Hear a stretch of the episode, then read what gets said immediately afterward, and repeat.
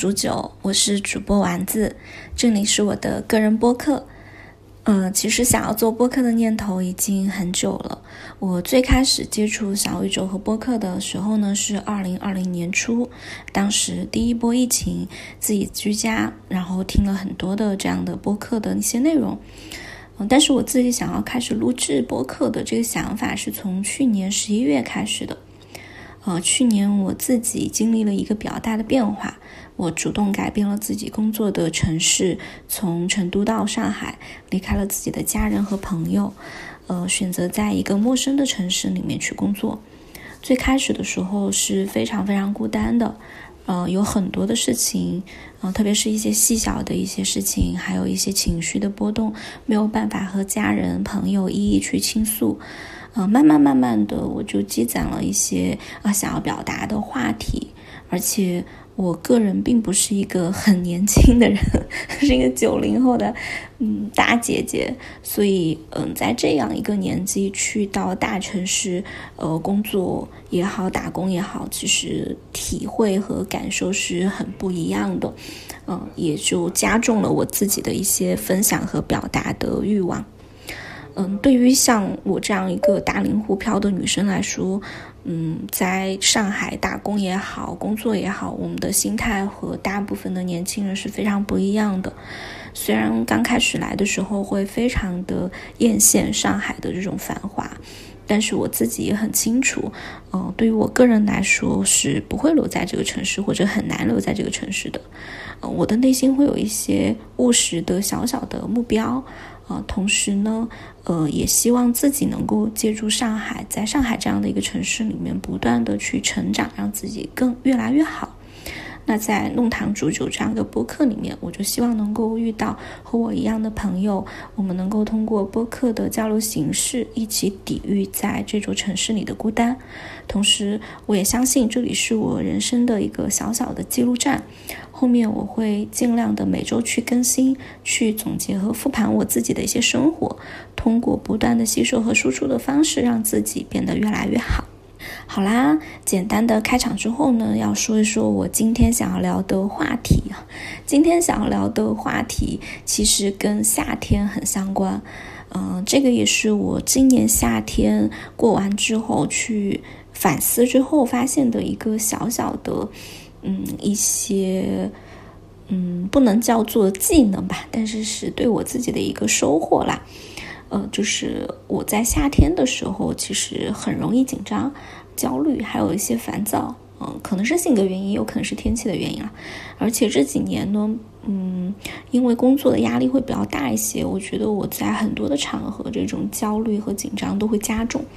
嗯，特别是一些户外的一些场景。呃，我自己如果有这种焦虑和烦躁，其实很难表达出来。就我可能会选择闷着，啊，闷着之后呢，对自己身体是非常不好的一件事情。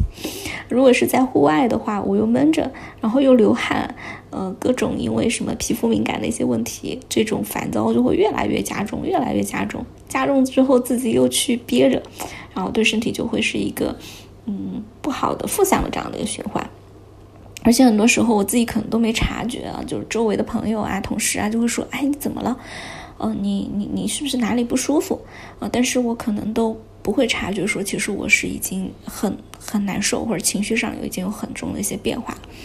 那我最近在录制播客的时候，就把我这个夏天去做了一下总结，然后我发现，呃，我比之前的这种焦虑和紧张其实少了很多啊，有很多时候我都。比较平静了，但是我认为这个跟我夏天里面的啊，今年夏天里面的一些改变还是相关的，所以我想啊和大家分享出来。第一个呢，就是我自己比较平和的接受了流汗或者说出汗这件事情。嗯，我自己是一个比较容易出汗的人。可能汗腺比较发达，而且基本上出汗的话就会顺着脸啊去流出来。如果说是早上出门，因为我工作地方和我呃住的地方很近，所以基本上走路。但是夏天早晨，其实那太阳还是很大的。呃，如果你做好了防晒，特别是涂了防晒霜、化完妆，然后打着伞、穿着防晒衣，呃，戴着防晒面罩，然后你稍微动一动，其实就很容易流汗了。然后那个汗水就会，呃，流下来，可能就会，嗯，就是整个妆面就没有那么的好看。第二呢，就是。自己浑身也会很不舒服啦。我接受流汗这件事情，其实有两个触发的点。就有一天我去到上班的那个大楼的楼下的时候，我看到有一个男生，就是我的同事，他其实长得还蛮帅的。然后我发现他拿了一个纸巾，不停的在擦汗。就是，嗯，我当时就在想说，哦，其实不是只有我一个人有这样的烦恼。我以前会觉得说，好像只有我一个人就是脑出汗，其他人都看不到啊，不觉得人家有这种出汗的困扰。就看到那个场景之后，我就想了说，哦，这么帅的人其实也有这种烦烦恼，也有这样的一些，呃，一些小的一些尴尬哈。那可能对我来说也就不算什么了啊。但真正让我比较平和的一件事情是，呃，有一天晚上我的空调坏了，就是我大概出了一整晚的汗。嗯，然后第二天基本上是热醒的，就是在五点多六点钟的时候就热醒了，一整个热醒。我就发现说我出了汗水，呃，而且那段时间刚好是入伏的时候，你能感受到你出的那个东西就是水，我可能都汗都不太湿，因为它可能就黏黏的，但是水分会更多一些。然后当时我就在想说啊，这个点醒来，但是空调彻底坏掉了，根本就没有办法再入睡。啊，怎么办啊？就就就可能觉得去上班又太早了，嗯，然后继续睡呢又没有办法，所以我就起来，我就想说，那我干脆就再出一点汗嘛，对吧？你就出都出了，那就出个透彻，然后就起来选择了暴汗运动，就是跳绳。哦，那天差不多跳了有半个小时左右，真的就是全身出汗，毫不夸张。而且是暴汗，出完之后呢，我就拍了一张照片，就是全身大汗淋漓的一个照片。而当时的时候天就已经很亮了，那个阳光就照在我的房间里面，啊，那张照片就觉得还挺不错的，很有活力，很有生机的一种感觉啊。嗯，从那个时候我就感觉说。出汗也不是完全的没有好处啊，就是我以前那么烦出汗这件事情，其实也是可以换个角度去想一想的。首先就是我当时跳完之后，我的身体就很轻松，可能是因为长期在办公室啊吹空调，然后饮食、作息、熬夜什么的。呃，按照老年人的话说，就是，呃，有很多湿气，有很多毒。但你跳完运动之后的话，就排毒了嘛，就是排湿了，然后你就会觉得身体非常非常轻松。对我很推荐大家，如果有条件也愿意的话，真的可以去跳跳绳，啊，是会让自己慢慢觉得有活力，呃，有张力的这么一件事情。呃，然后第二个事情呢，就是我觉得我跳完之后。因为这个跳绳它很需要你的呼吸平稳匀静，然后呃又很有节奏，所以你通过呼吸的这种方式就不断的给自己调平了，呃不断的去呃调节自己，然后内心的那种烦躁的感觉慢慢的就变弱了。而且也是能够去消耗掉我之前的一些，比如说负面的啊，或者是那种烦躁的一些情绪，就感觉流汗这件事情把沉积在身体里的一些负面的东西，啊，不管是情绪还是能量都代谢掉了。呃，如此以往啊，我就大概跳了一周，啊，一周左右，我发现这是一个正向的循环，就是。后面每天早上起来，你都做这个动作，去跳绳，去出一出汗水，你会觉得一整天心情都会很好，嗯，而且也不容易那么焦躁了，因为你可能早上就已经把最热、最能量最高的那个部分给代谢掉了。然后，嗯，后面我就觉得说，诶，因为正好也在三伏天嘛，非常非常的热，我就觉得说夏天流汗这件事情还不错。每天都能够记录一下自己大汗淋漓的这样的一个照片，呃，整个的呃这种带来的这种影响还是很积极、很正面的。嗯，过了几天之后，我自己也会尝试说，不要整晚都去开空调，嗯，就是慢慢的去享受一下夏天真正的这种温度啊。比如说，它到晚上的时候，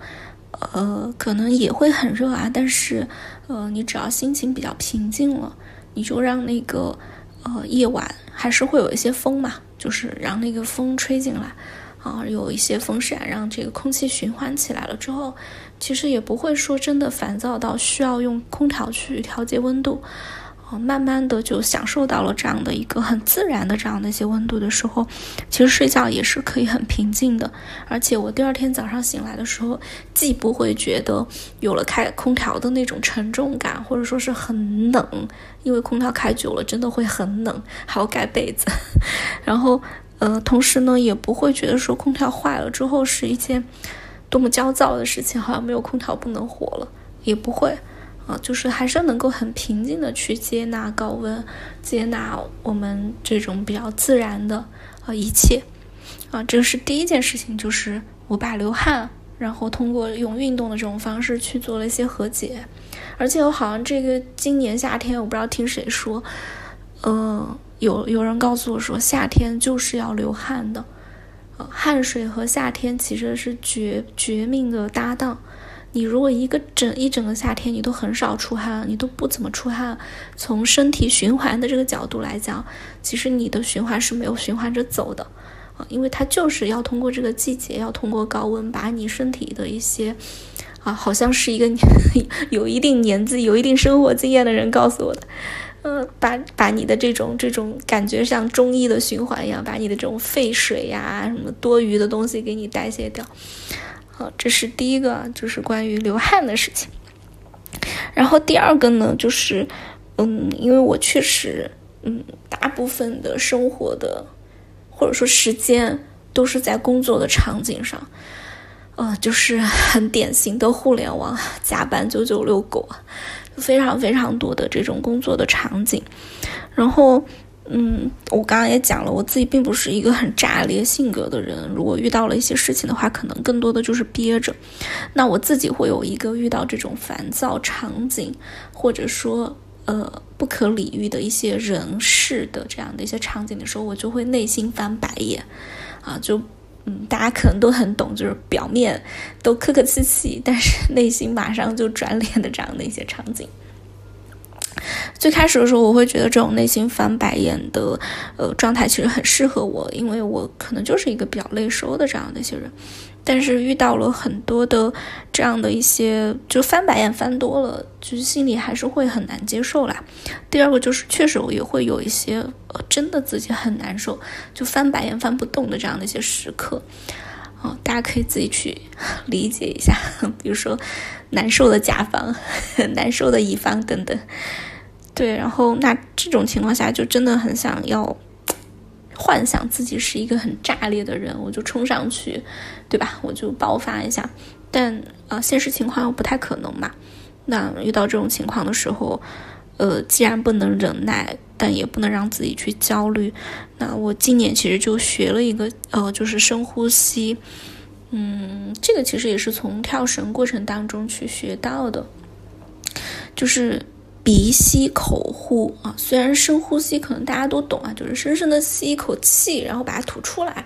啊，但是鼻吸口呼是一个一个技能，就是说啊，或者说有很多人去讲什么腹式呼吸吧，大概就是这么个意思。我没有去研究啊，但是我就是通过那个跳绳里面讲解的，用鼻吸口呼，就是首先这个动作它是让你的呼吸，让你自己能够感觉到呼吸。就平时大家日常呼吸的时候都是非常自然的，我们其实没有刻意的或者有意识的去了解说，哎，我们是用鼻子在呼吸的，啊，我们日常其实就是鼻子，我们基本上没有动嘴巴嘛，啊，除非你遇到了其他的一些情况，那鼻吸口呼是非常需要你有注意力去关注到这件事情，啊，你才能够去做到的，因为你日常不是这样做的。那鼻吸口呼呢，首先它吸气吸的气。你必须要绵长，然后你你吐出来的那个气它才能够长，然后这个循环才会相对来说偏正向。因为如果你是一个比较短的一口气儿啊，那可能就会非常的奇怪，就 大家可以试一下，就可能会有点那个像狗喘气儿一样，所以你可能整个吸的气就会慢慢的，然后让它吸久一点，然后绵长一些，然后吐气的话也会吐的缓缓的，而且你一般在呃公众的场合，因为我用这个方法是在呃工作的场合嘛，公众场合你也不可能大喘气儿了，所以你慢慢的呼气的时候，那个气息就会。不断不断的平静和匀静下来，匀静下来之后，整个心率就会在一个比较平的这样的一个状态里面。我后来仔细想过，说为什么这个方法可以让我，呃，不用去呃刻意的翻白眼，在内心翻白眼，然后小本本记住，啊，用这种。比较极端的方式，但是同时它又能解决那种很不舒适的一些场景的情绪问题。可能是因为当我们遇到一些情绪问题的时候，我们的身体、我们的心率，它会呃下意识的它就会往上涨。然后你用一些呼吸的方式去调节之后，心率会缓缓的平静下来。啊，你平静下来之后，人会更理性，你的头脑会更冷静。啊，你就会知道，说我花一分钟是来赚钱的，我来生气的话会很不值得，所以就可能会更容易去平静一点。这个就是我我自己用呼吸去调频，然后呃让自己百分之九十的工作场景里面去减少这种嗯让自己很郁闷、很生气、很焦虑的这样的一些一些一些一些时刻吧，就是用呼吸去调频，而且我会觉得这个东西它。很难去做厌烦，就可能以前翻白眼 翻久了，就会觉得哎呀，真的很烦。你因为那个东西它没有治愈，它还是堵在你心里的。你不过就是用一种记录小本本的方式在心里给它扣分了。但是呼吸这件事情，你是没有相当于把自己跳脱出来，你根本就没有去看这个人，你也没有去关注这个事儿，你就是让自己回归到你争取的工作的。重心上面来，哦，我是来工作的，我工作是来赚钱的，我不不想跟你吵架，那我就不跟你吵架，我也不想记你的小本本，因为记了也没用，对吧？那我就好好的工作，有什么说不通的，我们就说到通；如果一直都说不通，那就正常的流程走，啊，那就不要耗费自己多余的精力啊，再去纠葛上。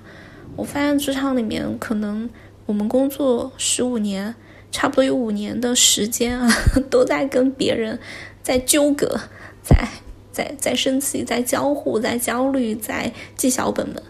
啊，没有必要。我们还是把更多的时间放在呃真正自己的事情上面。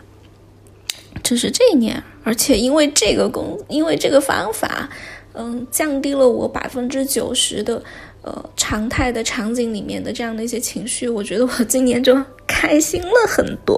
平静了很多，就没有那么多生闷气的事情，以及就是可能自己也放下了很多。然后，嗯，除了这个以外的话，我自己是一个，嗯，处在工作过程当中或者生活过程当中，又是特别喜欢安静的人。嗯，对我是一个 I 人，I S T G。就是 I S T G 非常经典的场景和话语，就是你不要跟我说话，或者你就说重点。如果我们进入到一个比较嘈杂、啊吵闹甚至是热闹的这种场景的时候，我们可能不自觉的都会害怕，是真的会害怕。嗯，而且我我以前就是。比如说去一些图书馆啊，去一些嗯麦当劳，如果那个现场是有一些小朋友的，或者是说有一些比较比较嘈杂的声音的，我就会自动的退出，默默的关上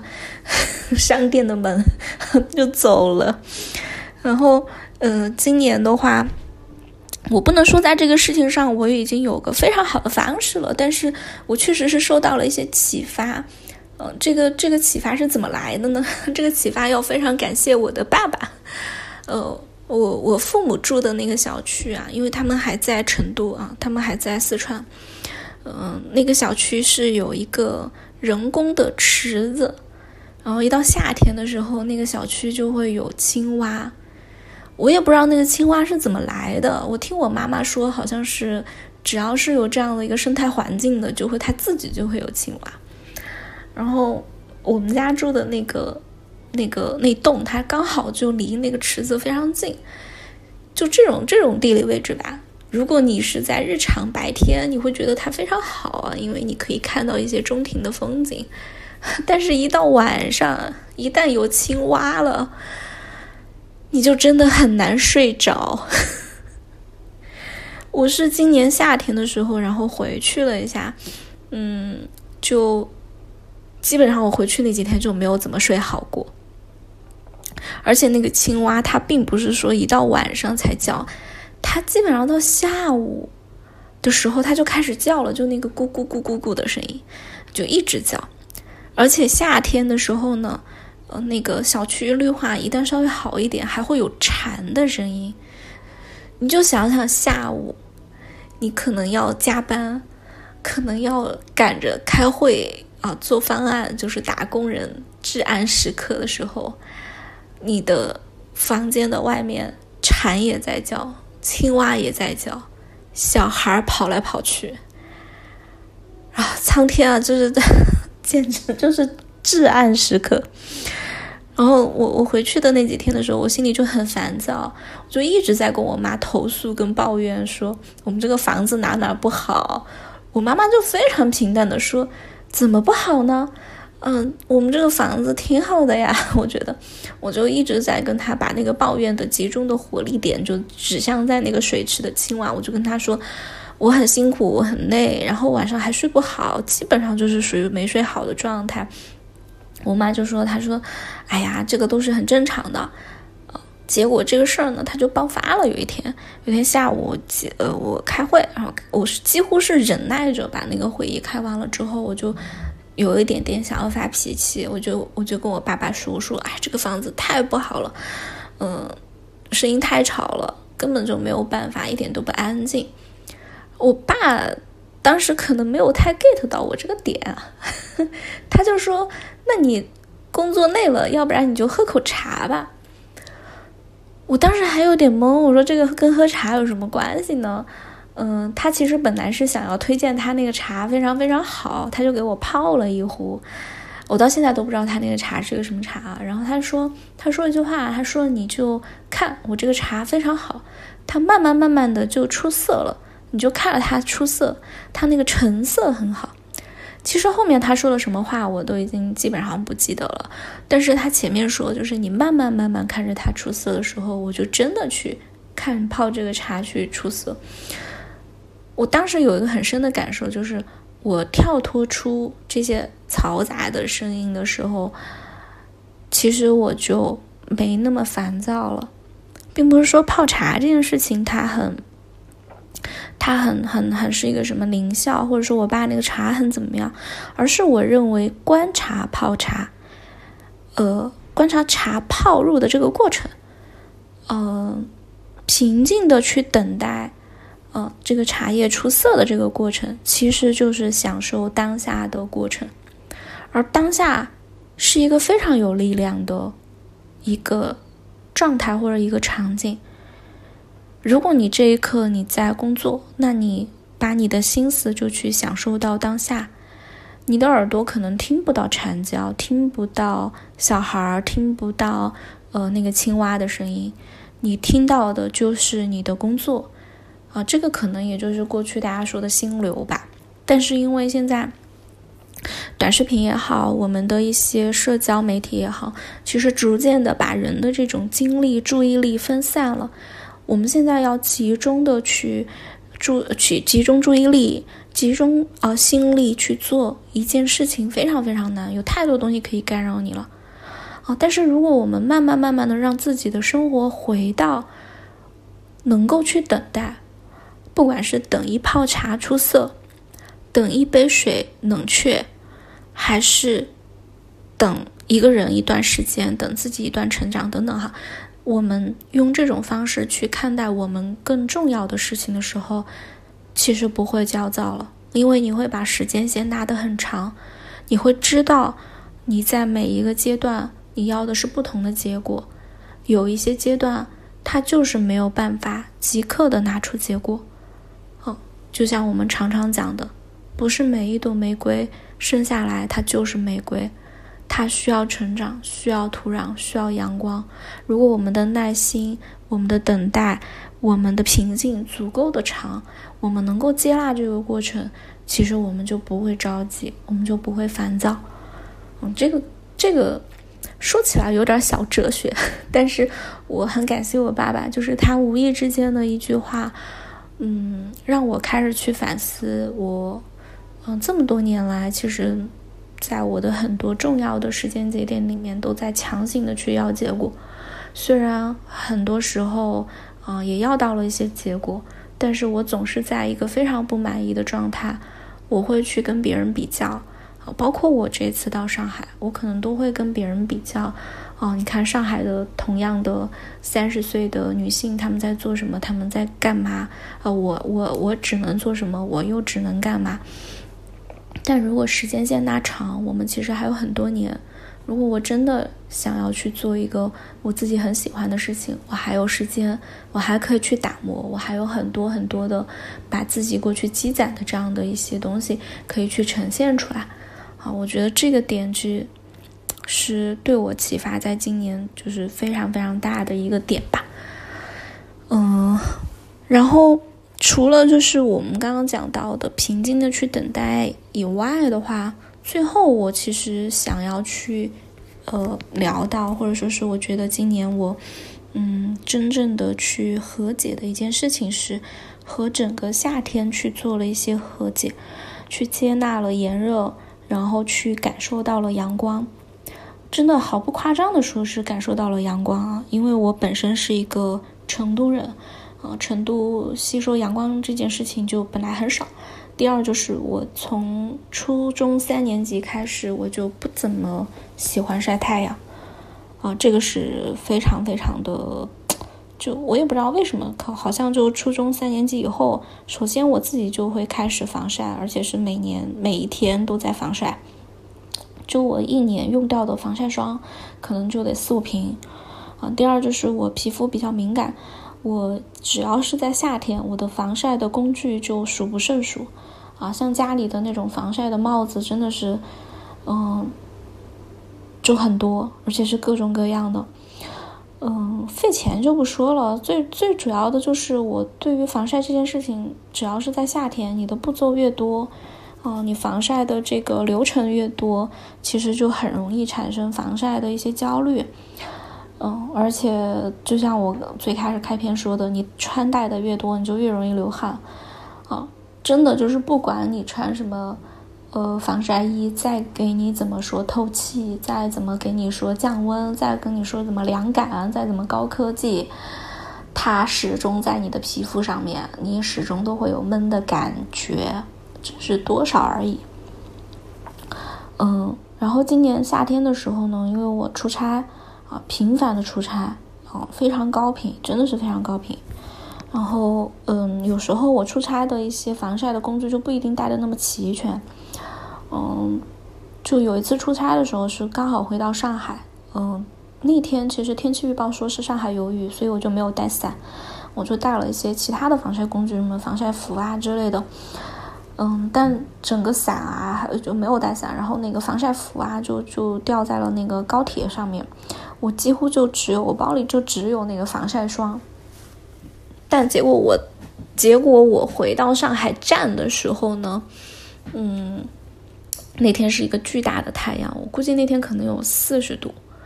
上海站那个大的广场，就是打车的话，有需要到那个广场对面，或者是你去到那个地下去打那个什么，呃，地呃出租车，但我那天啊，我也不知道为什么，反正我就选择了去打滴滴，然后就必须要穿越那个广场。就是对我一个就是极致防晒的人来说，没有防晒服，只有防晒霜的防晒，这种防晒就非常的没有安全感，非常非常没有安全感。我而且我那天拖了一个巨大的行李箱，啊，背了一个包，然后那个包里面还有电脑，就很沉。我几乎是背着包拖着行李箱，呃，一溜烟的跑过那个广场，然后去对面找了一个阴凉的地方选择打车。我在跑完的这一段路程的时候，我心里非常的生气，因为我觉得我晒到太阳了，而且一定会晒黑，而且我觉得我的防晒措施一定做的不好，因为没有硬核的物理防晒，就绝对是失败的防晒。嗯，然后我就把这个事儿呢跟我的朋友说了一下，说哎，太惨了，就感觉好像自己又被阳光猛猛烈的追打了一下。然后我那个朋友非常非常淡定啊，可能因为他不是一个嗯做极致防晒的这么的一个人啊，他就跟我说一句话，他说：“你看你这就不懂了，太阳只有直接接触到你皮肤的时候，你才能吸收为地啊，你你长不高是有原因的，因为你你以为你晒到太阳了吗？你老是穿防晒服，你根本就是在浪费为地啊。”呃，他说这个话的时候，我当时还就是。有一点觉得自己在搞笑，嗯，但是确实也也是有那么一点儿点儿心理的抚慰作用的，就是，哎，看你失之东隅，啊，收之失之桑榆，收之东隅啊。然后，嗯，但是我又把这个话给听进去，就是他说你长不高这个事儿，我说那是不是我现在再再晒一晒太阳，它还能有一些补钙的机会嘛，对吧？因为我们都要老嘛。后面我就。呃，开始有那么一点点动心啊，就是我要把防晒去稍微轻量化一点，啊，就是不用完全的啊，就是一定要裹得很很严实。比如说白天出门的时候就打个伞，然后有防晒服就带防晒服就好了。然后比如说腿部没有遮到就没有遮到吧，就就当是在补充啊吸收钙了。嗯，而且整个的这个过程当中的话。也没有那么的极致追求不晒黑，好像也能接受一点点啊，晒黑那就晒黑了。我今年其实我感觉应该是这几年来，嗯，夏天里面皮肤晒的最黑的一次，呃，因为也经常出差，后面也降低了一些就是防晒的一些工具啊，因为确实出差你带太多防晒工具就很麻烦，嗯，在心态上面有一点点缓解吧。就是让自己去掉一些，我一定要，我必须要做到极致，有一点像 S G 的这种人格，就是别给自己设计那么多的框框条条哦，然后也别给自己做那么多的规定，慢慢的其实也就没有那么多的焦虑了。我发现我过去很多的焦虑是因为我自己给自己设了特别多的标准，然后 I S T G 的人又必须要按照这个标准去。去生活，去达成目标，啊，去完成，啊，最后就导致说，如果没有完成，我就会很焦虑，自我自我惩罚，哦，等等等等一系列的这种这种行为出现，对我自己其实是一个很很负向的一个循环，而且是一个不断自己在给自己打差评，所以我就永远不觉得自己好，不觉得自己嗯可以做得更好。然后在这个过程，我觉得防晒这件事情就是让我自己看到，没有做到我自己心目中的 number one 也没关系，我可能在其他地方就收获了一些东西，对吧？虽然晒黑了，但我补到钙了，就是用这样的一些方式去安慰自己。但我现在，嗯，我不能说这件事情我我一个很好的去接纳了，哦，但是我觉得是逐步接纳的一个过程。第二个呢，就是我在。呃，降低防晒，然后逐步将防晒这个动作轻量化的过程里面，让我嗯比较好的一点就是我能够感受到真实的夏天的温度。哦，虽然这几年确实有很多的极端的高温，确实非常非常热。哦，但是我大量的工作场景，我的生活场景其实都有空调嘛，而且你真正能够感受到这种极致夏天的这种温度是比较少的。我现在都还能够想到，其实夏天的时候，小的时候，我们确实是能够感受到那种，呃，燥热的蝉鸣，还有就是夏天，呃，那种比较，嗯，暖烘烘的。我觉得可能不能算暖烘烘，就是比较热的这种风，啊，吹在脸上。虽然它不怎么舒服，但是那个风是真实的。嗯，你你比空调里面那个冷冰冰的机器制造出来的那个风，它更柔软，然后也更。更能够触及，啊，到你心里能够感受，有一种真实的感受。嗯，我今年基本上就是因为没有过度的一些防晒，或者说是比如说关掉了整夜的一些空调的这样的一些动作，让我自己更真实的感受到了这个夏天。嗯，从接纳阳光到接纳高温，感受到哎，其实夏天已经离我们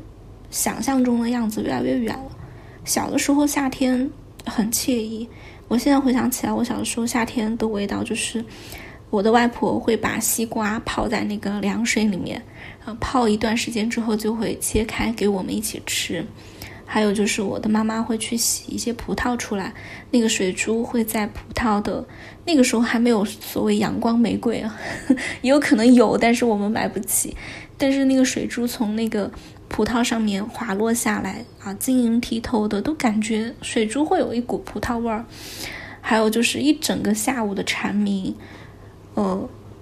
我们自己在这个阳光下面追逐打闹，也没有防晒，但是就是很开心啊，也有汗水。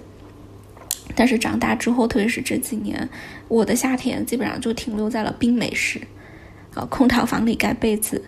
然后各种防晒服的这种常规操作里面。我很开心的是，今年的这几个动作让我把我自己从这种空调房里的夏天。高温眼见的这种高温的夏天，又拉回到了真实的夏天里面。特别是上海有几天啊，三伏天里面有几天的晚霞特别特别美，就是完全没有开空调，然后就站在窗口，呃，等着那个热风吹在脸上，看着那个晚霞，它时间也不长，然后就慢慢慢慢的呃落下去，一整个粉紫色的那种状态，你会发现说。这个是夏天，这个才是夏天，这是夏天独有的，呃，季节，这个季节独有的晚霞，啊，会有让我回归到真实，让我知道真实的生活其实就是这样的，呃，不是数据，不是报告，不是空调，不是冰美式，它就是这样的，它就是会有不好，它就是会让人烦躁，但是真实的生活也会教会我们。怎么去抵御烦躁？怎么去控制压力？啊，怎么去降低压力？怎么去控制我们自己的这种焦虑？啊，希望呃后面的每一天，我们都能够从真实的生活里面学到一点，吸收一点。好啦，今天的内容就是这样啦。希望我们都能够拥抱真实的大自然吧。祝你今天也开心哦，拜拜。